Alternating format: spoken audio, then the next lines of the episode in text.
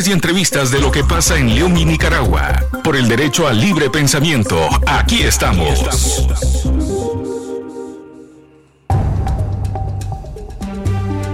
Radio Darío. Ahora inicia. Aquí estamos. El episodio de 60 minutos con noticias, análisis, opiniones y entrevistas de lo que pasa en León y Nicaragua. Por el derecho al libre pensamiento, aquí estamos.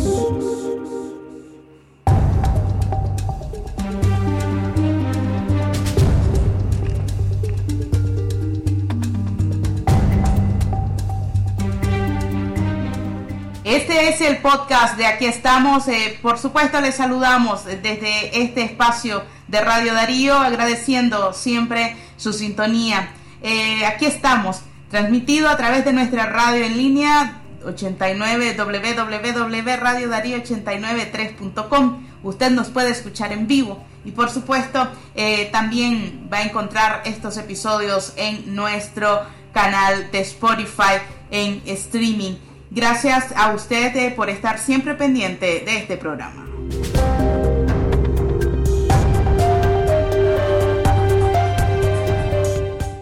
Traemos una programación, eh, datos y también invitados, invitadas eh, muy interesantes. Hoy conseguimos conversar con Muriel Sáenz y también Justin Ochoa. Ambas trabajan con la tragedia de la muerte migrante que están atravesando eh, pues eh, centenares eh, de nicaragüenses que intentan cruzar hacia Estados Unidos y que han encontrado la muerte.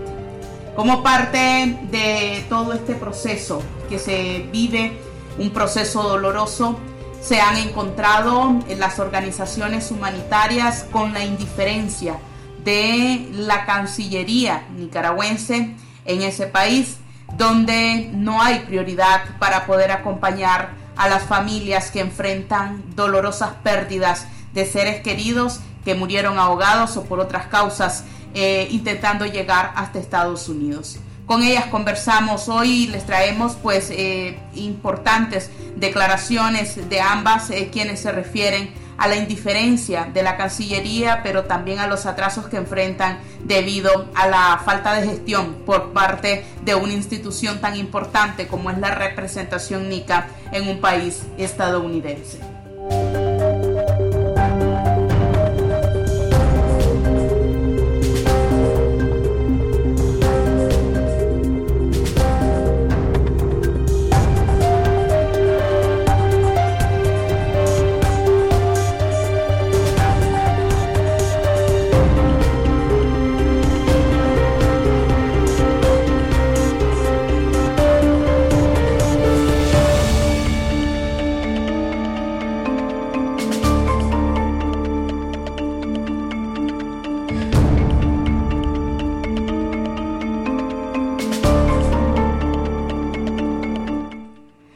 El resumen de noticias eh, donde resumimos eh, todo lo que ha ocurrido en la 77 sesión de las Naciones Unidas, donde uno de los temas ha sido pues en nuestro país y la violación a los derechos humanos de los nicaragüenses, la violación a la libertad de expresión, las violaciones a la libertad religiosa es parte del panorama pues que se está viviendo en Nicaragua y que está siendo eh, noticia eh, internacionalmente. Es así pues como avanzamos con la entrevista de esta semana en este podcast. Aquí estamos. Usted eh, quédese pendiente con nosotras. Ah, desde acá hemos podido conversar con eh, Muriel Sáenz y también Justin Ochoa. Ambas eh, trabajan en organizaciones humanitarias, en este caso la organización American eh, en Texas Nicaraguan Community. En el caso de Muriel Sáenz,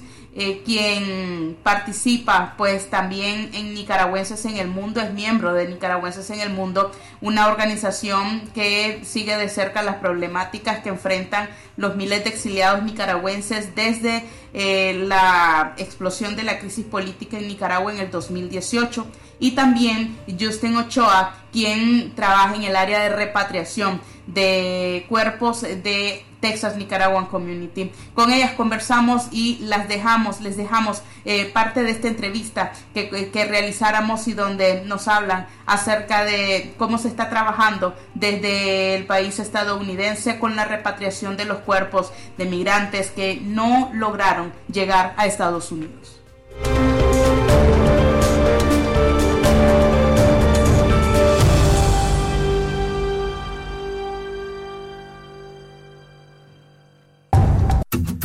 Crónicas, semblanzas, análisis y opiniones. Las historias contadas de una forma distinta para darle play en cualquier momento. Escucha el podcast de Radio Darío. Muchas gracias por esta invitación. Estamos contentas de poder participar y ayudar a nuestros hermanos nicaragüenses. Muchas gracias, muchas gracias Radio Darío. Esperamos que sea de utilidad toda la información que que brindemos este día. Justin, según la organización Texas Nicaraguan Community, ¿cuántos muertos hay hasta el momento en eh, migrantes en de Nicaragua? Hasta el momento eh, hay 31. ¿Cuántos de estos no se han identificado, no han tenido algún familiar que responda por ellos? Bueno, hasta el momento en la actualidad... ¿Sí? Eh, todos los que, eh, los 31, están, eh, su familia está plenamente consciente de, de que son ellos. Se han repatriado 25 cuerpos eh, el resto de cuerpos están en la morgue de Laredo, Texas, en proceso de repatriación. Muriel, ¿qué piensa la organización Nicaragüenses en el Mundo, igual Texas Nicaraguan Community, sobre la cantidad que, de muertes que ya, lleva, que ya lleva Nicaragua en lo que va de este año?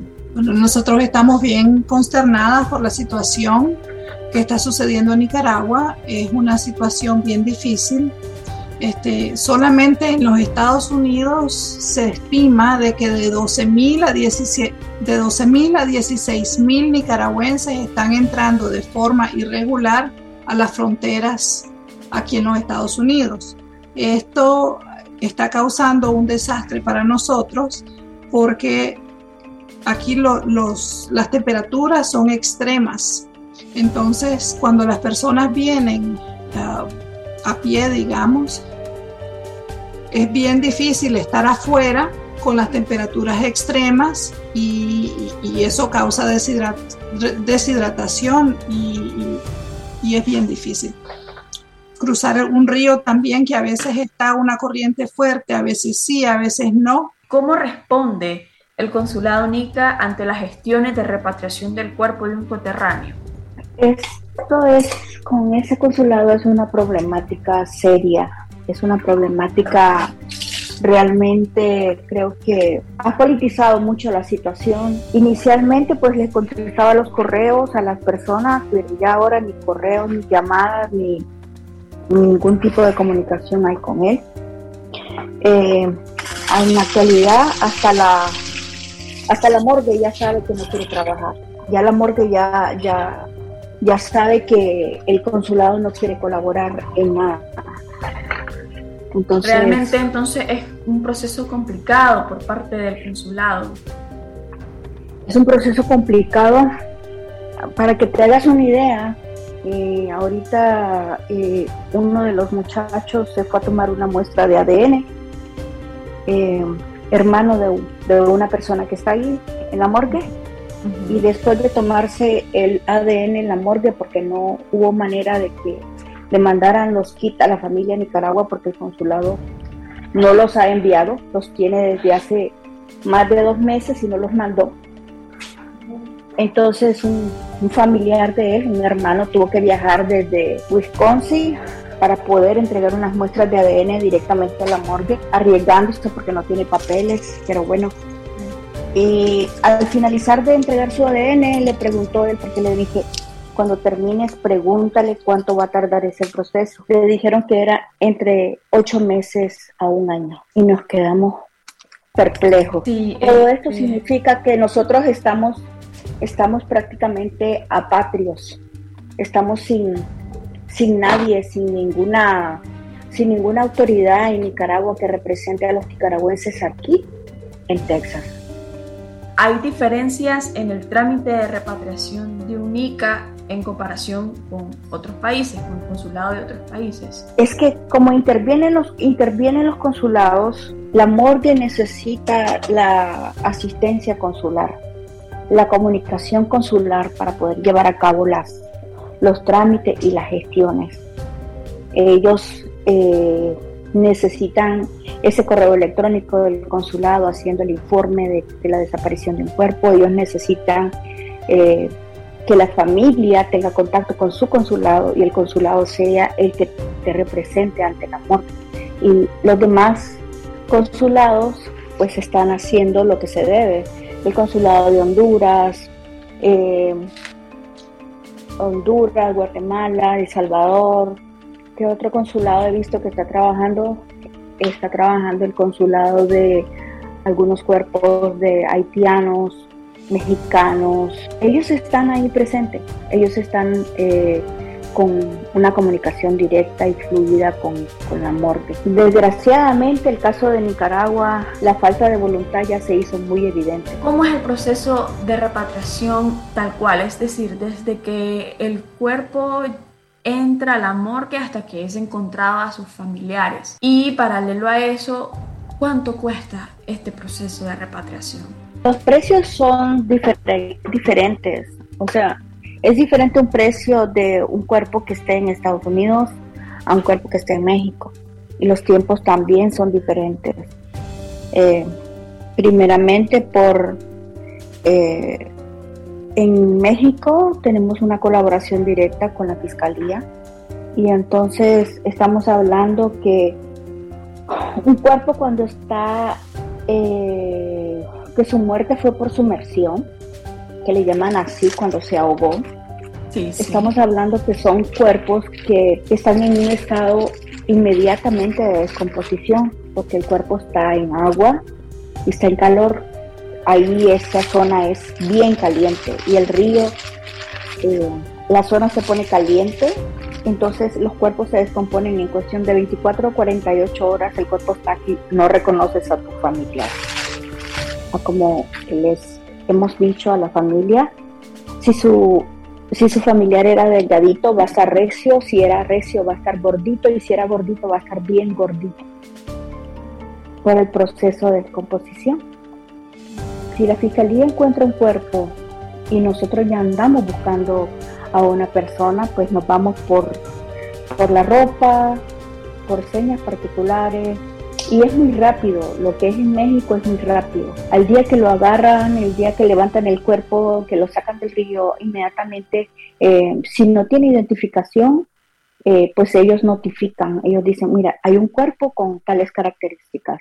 Y nosotros tenemos una lista de gente que que está desaparecida, que ya tenemos descripción. Entonces yo le mando la, él tiene la, la lista que tenemos nosotros, ya la fiscalía la tiene, y me dice, probablemente puede ser esa persona, si no traía identificación. En caso que sí traía identificación, pues dice, es un nicaragüense y ya nos dan el nombre y la, el número de cédula o lo que traiga, lo que traiga él de documento.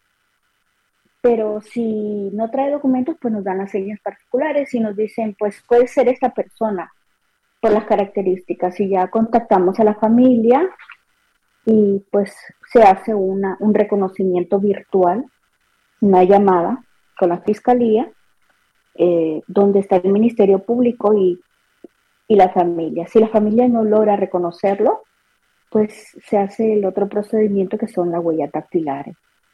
Pero generalmente, pues, han sido muy pocos los casos que se ha ido a huellas dactilares. Siempre la familia tiene una manera de reconocerlo por la ropa, por, por sus pertenencias, por sus señas particulares. Una vez que lo reconocen, la familia tiene que ah, hacer un poder. Nosotros le, le facilitamos a la familia en Nicaragua nuestro asesor legal. El asesor legal le hace el poder a la funeraria. Nosotros ya hemos estado eh, cotizando muchas funerarias y ya tenemos referencia de una funeraria que está trabajando muy bien, muy responsable y tiene un muy buen precio desde México. Entonces, eh, se le emite un poder a la funeraria para que pueda manejar el cuerpo y ese poder se tiene que mandar, se hace en Nicaragua, se, se lleva a gobernación y cancillería y luego se manda a México para que la funeraria tenga la autorización para poder sacar el cuerpo. Estamos hablando que los tiempos son entre 10, 15 días máximo. Al hacer esto, eh, la funeraria cobra 3.500 dólares de México, de la frontera de Piedras Negras hasta, hasta el aeropuerto de, de Nicaragua. Pero en cambio, acá del lado de Estados Unidos los trámites son diferentes al que eh, cuando queda un cuerpo en la morgue, podemos saber que es nicaragüense porque traía identificación, pero el problema es que la morgue tiene sus procedimientos y el procedimiento de la morgue es a través del consulado. Y, los tiempos, los tiempos de entregas son súper lentos. Eh, estamos hablando de que de todo lo que va del año, solo ha entregado un cuerpo nicaragüense. Wow, solo ha entregado un cuerpo la morgue.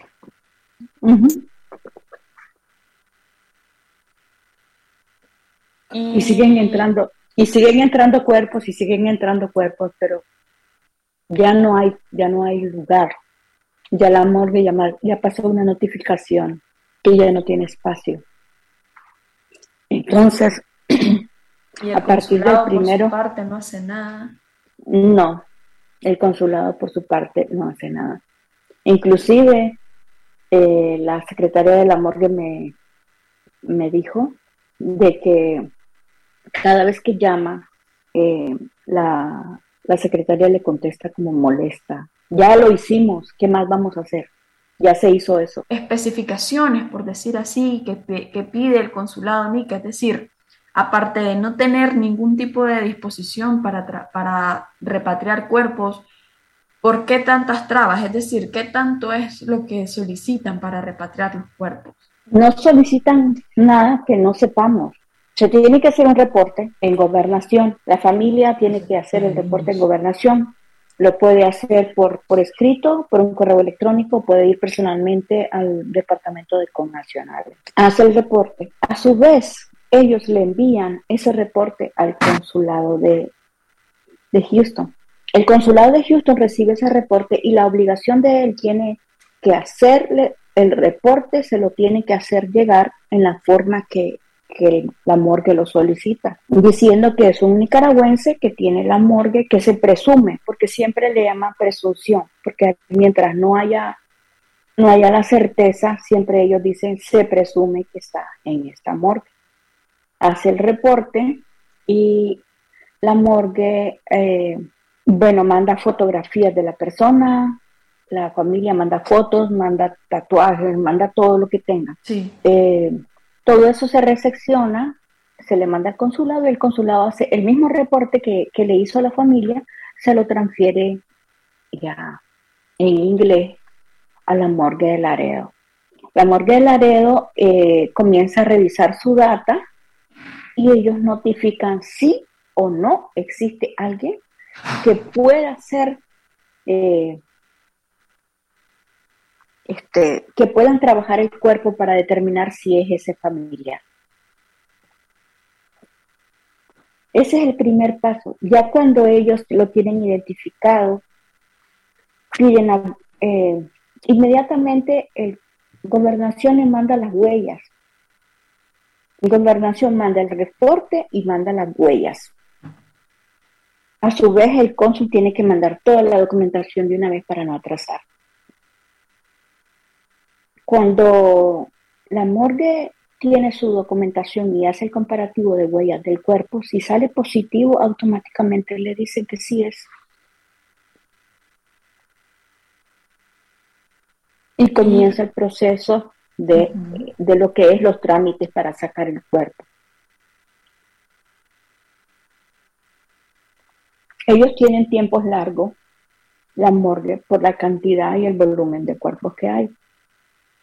Pero si hay disposición de parte de la institución, de, estamos hablando del consulado, pues los cuerpos saldrían, porque el cuerpo que tenemos de, de un muchacho es del, de marzo 16, y estamos hablando que todavía está, eh, todavía está ahí. Apenas, no sé si el día de hoy o mañana van a entregar dos cuerpos, pero los van a entregar porque el consulado prácticamente ya no terminó el último proceso y la morgue se vio en la necesidad de trabajarlo con la funeraria, porque ya miró que de parte del Exactamente, la morgue ya miró que no iba a hacer nada el consulado, entonces le dijo a la funeraria, ¿sabes qué?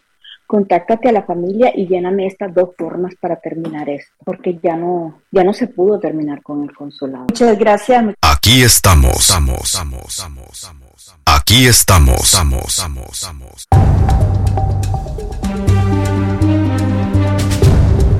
Bienvenidos a este resumen semanal de noticias de Radio Darío, un podcast que les trae lo más relevante ocurrido a lo largo de esta semana.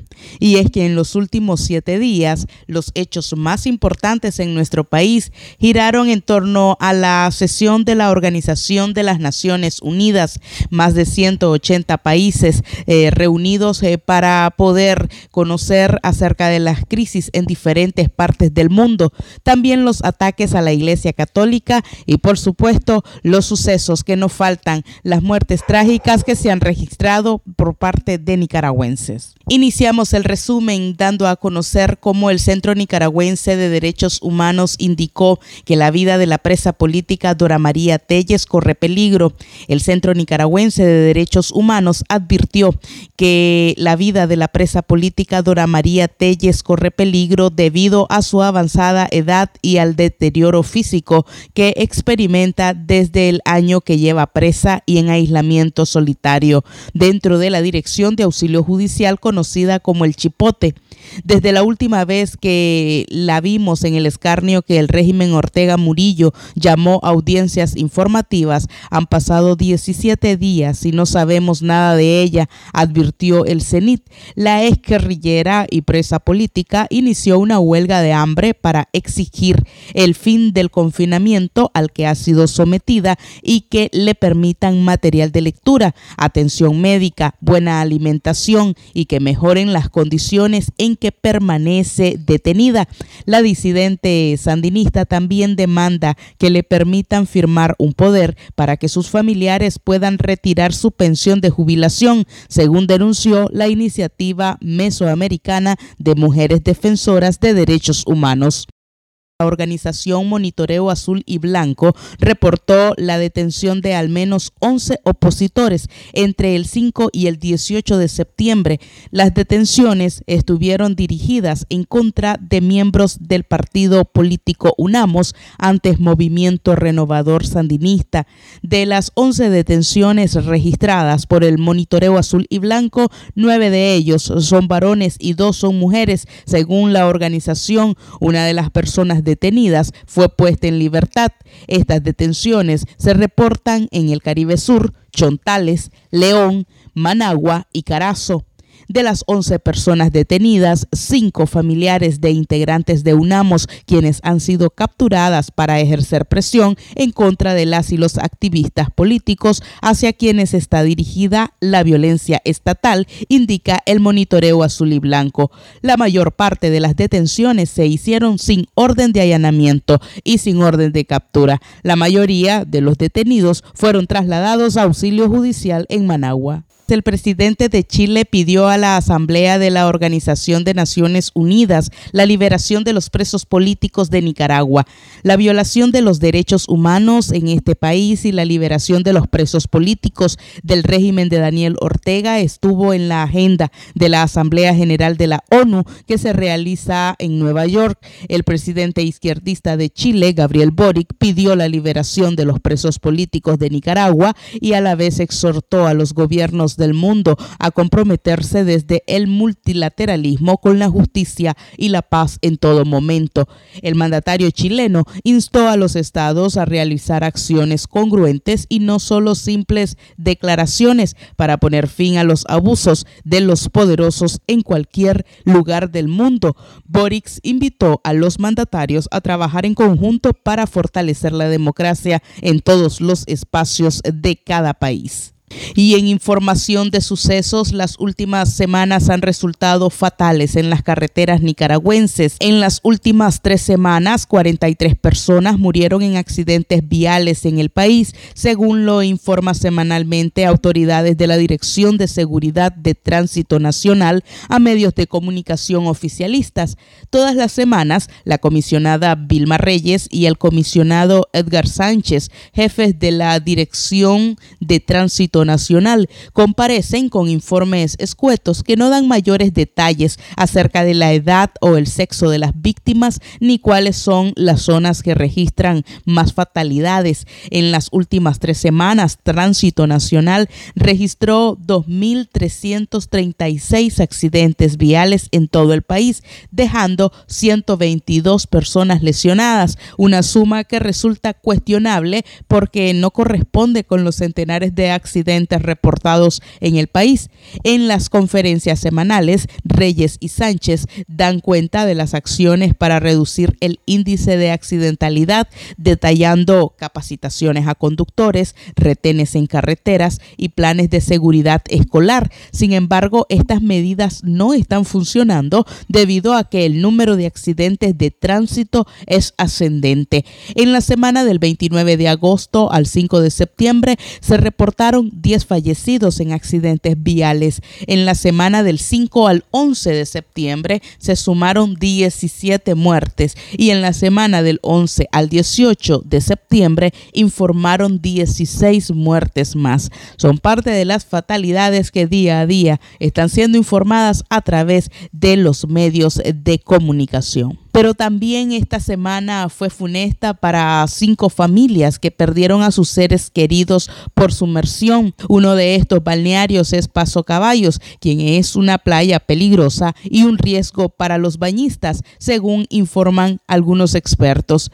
Prevención y educación se deben tener en cuenta cuando se visita la popular playa de Paso Caballos y otras zonas costeras de Chinandega en las que han perdido muchas vidas jóvenes, especialmente foráneos que desconocen el riesgo por corrientes marinas por corrientes marinas que en estas existen. Francis Ayer dice, eh, como madre chinandegana, mostró su pesar, al igual que decenas de personas a quienes ha impactado esta noticia de Francisco Ismael, e indica que más bañistas seguirán ahogándose si este lugar de Paso Caballos no se clausura.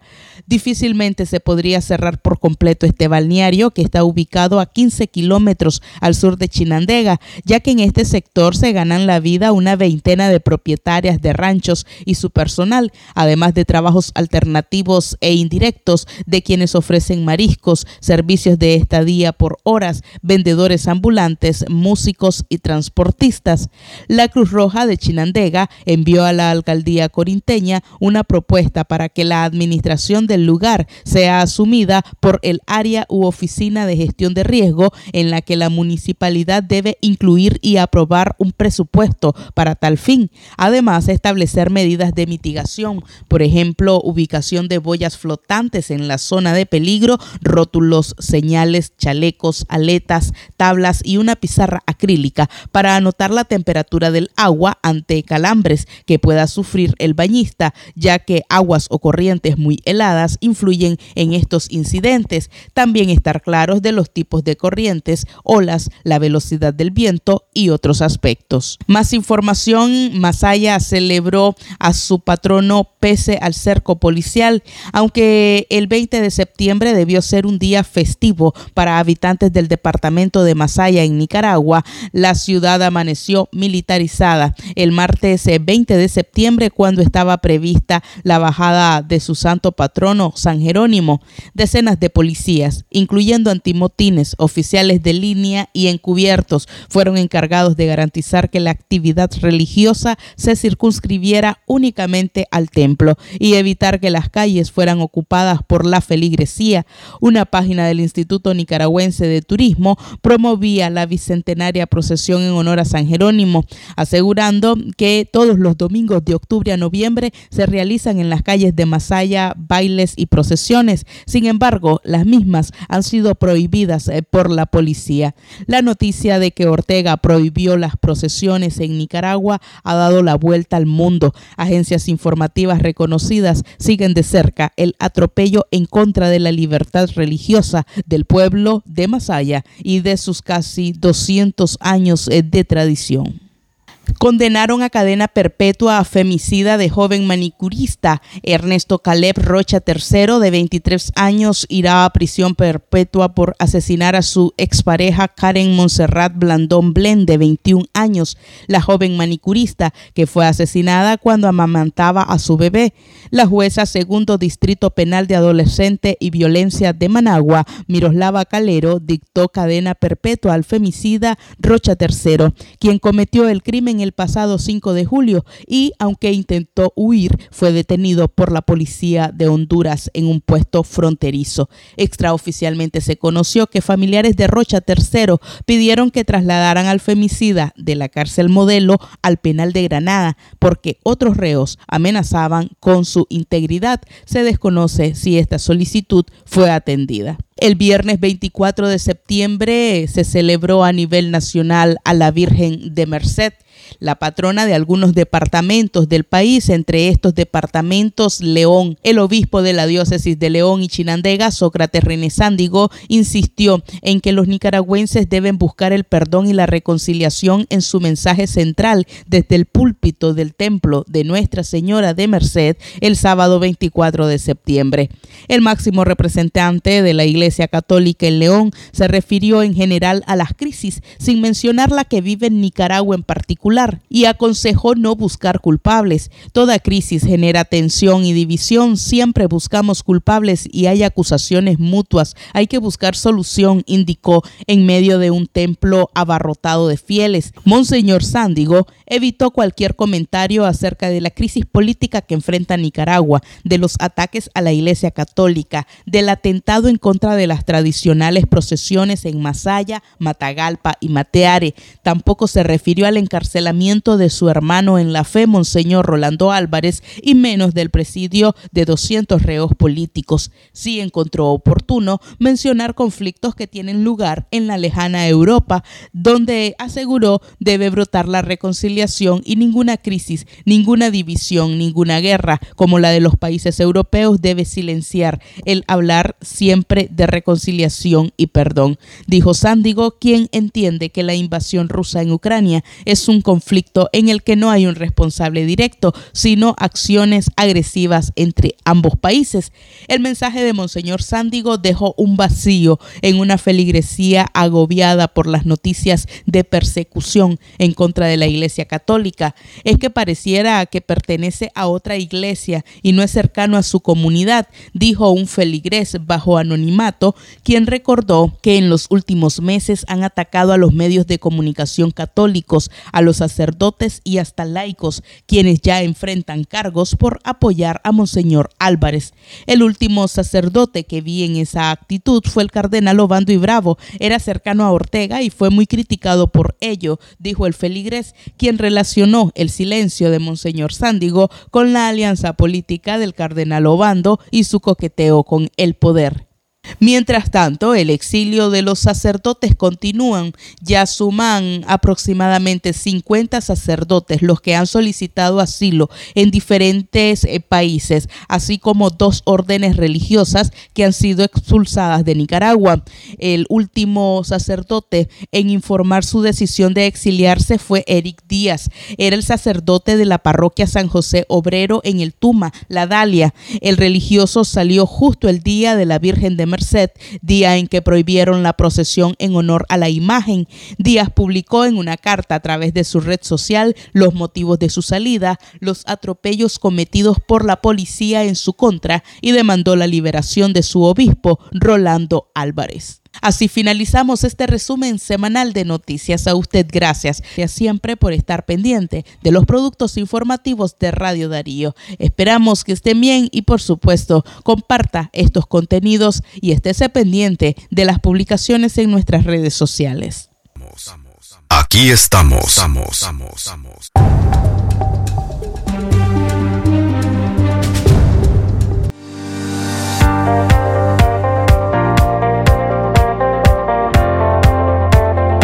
Bienvenidos a este podcast semanal de Radio Darío, el que hemos titulado Nicaragua ante la ONU, una bitácora de violaciones a derechos humanos. En el 77 periodo de sesiones de la Organización de Naciones Unidas 2022-2023, hemos podido escuchar de todo. La defensa de Denis Moncada, el canciller que llegó a defender a Rosario Murillo y Daniel Ortega ante esta gran organización Mundial. También se escucharon discursos de apoyo como el del presidente Gabriel Boric, quien demandó la liberación de los presos políticos y quien condenó que un gobierno de izquierda sea señalado de la violación constante de los principales derechos a la vida humana, pero también de la indiferencia por parte de jefes de Estado de la región centroamericana, quienes ignoraron la crisis que vive su hermana Nicaragua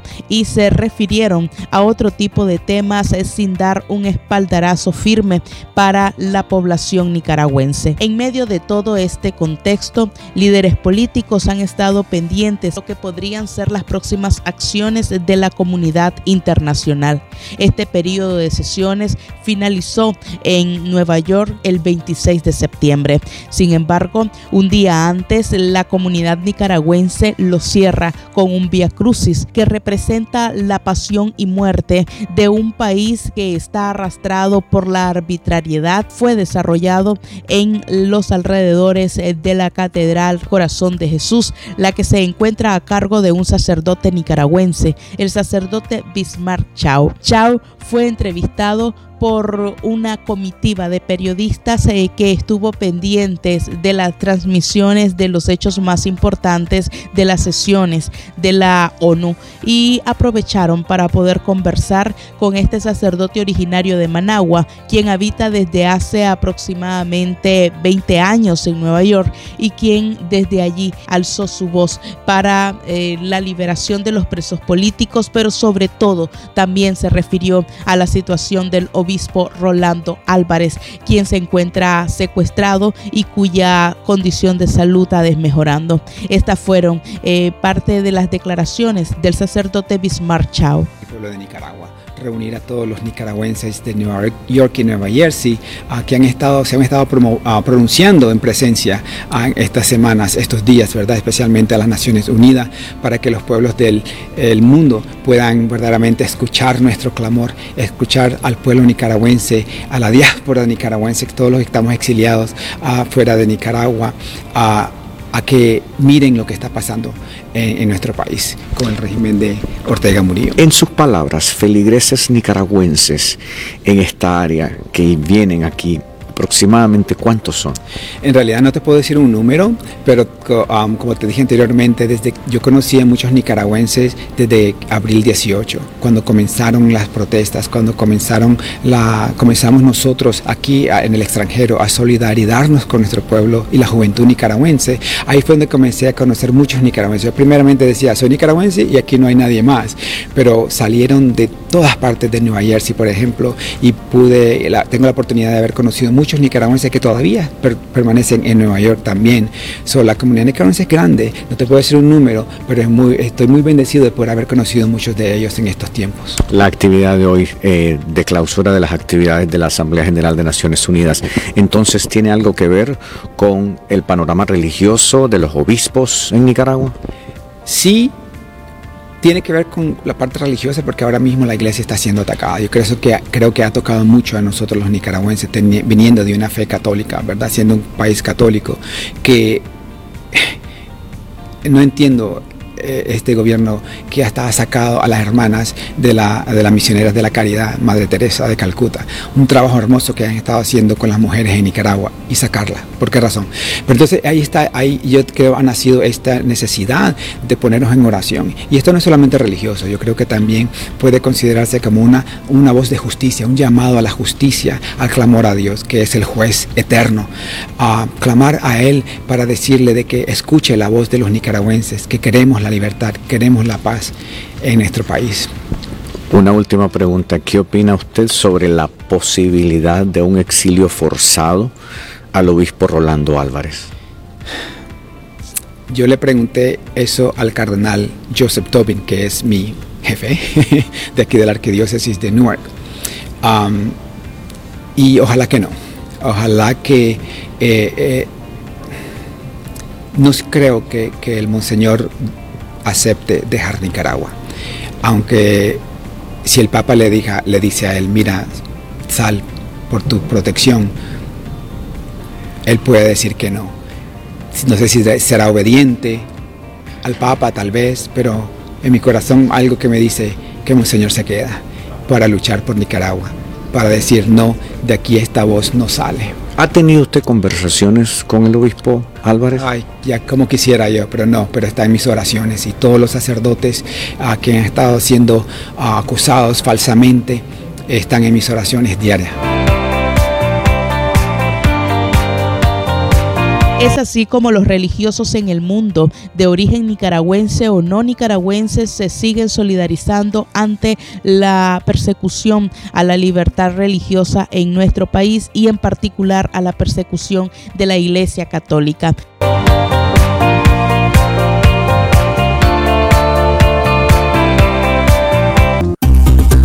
Que la democracia se construye con el libre pensamiento. Esto fue Aquí estamos. Escúchanos cada sábado a las 10 de la mañana por Radio Darío.